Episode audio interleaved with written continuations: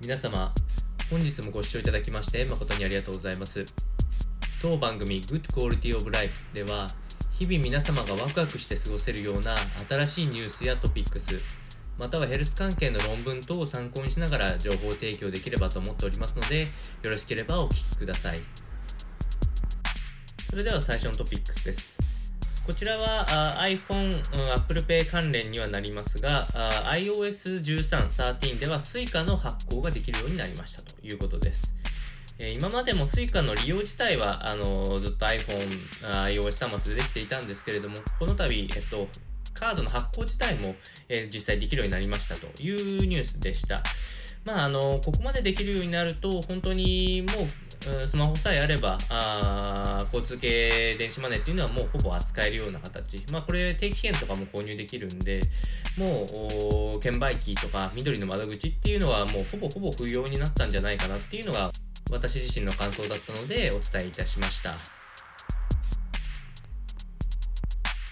続いてのトピックスです。こちらはヘルス関係の論文になっておりまして、ガーデニングっていうのがワークアウトとして適切じゃないかというような話です。えー、研究内容は世界中9万人を対象に11年、えー、調査を行ったところ、心疾患やがんのようなこう死亡原因のリスクっていうものがガーデニングをやると低減したよというお話でした。まあ、目安としては1週間に大体1時間くらい、えー、行っているだけでも死亡リスクっていうのは18%減少しました。さらに、えっと、もっと例えば3時間やります、4時間やりますっていうことになってくると、さらにリスクっていう、死亡リスクっていうのは31%減少という結果が出ているので、まあいい比例関係にあるのではないかと思います。まあ、この要因となっているのが、まあ、ガーデニングによってうつ病、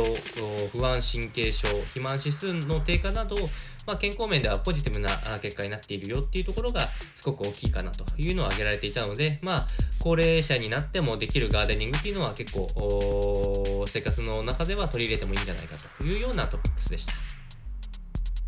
それでは本日の内容は以上となります。この番組について少しでも面白いな、気になるなと思っていただいた方は、ぜひチャンネル登録をよろしくお願いいたします。それでは次回の放送でまたお会いしましょう。本日もご視聴いただきまして誠にありがとうございました。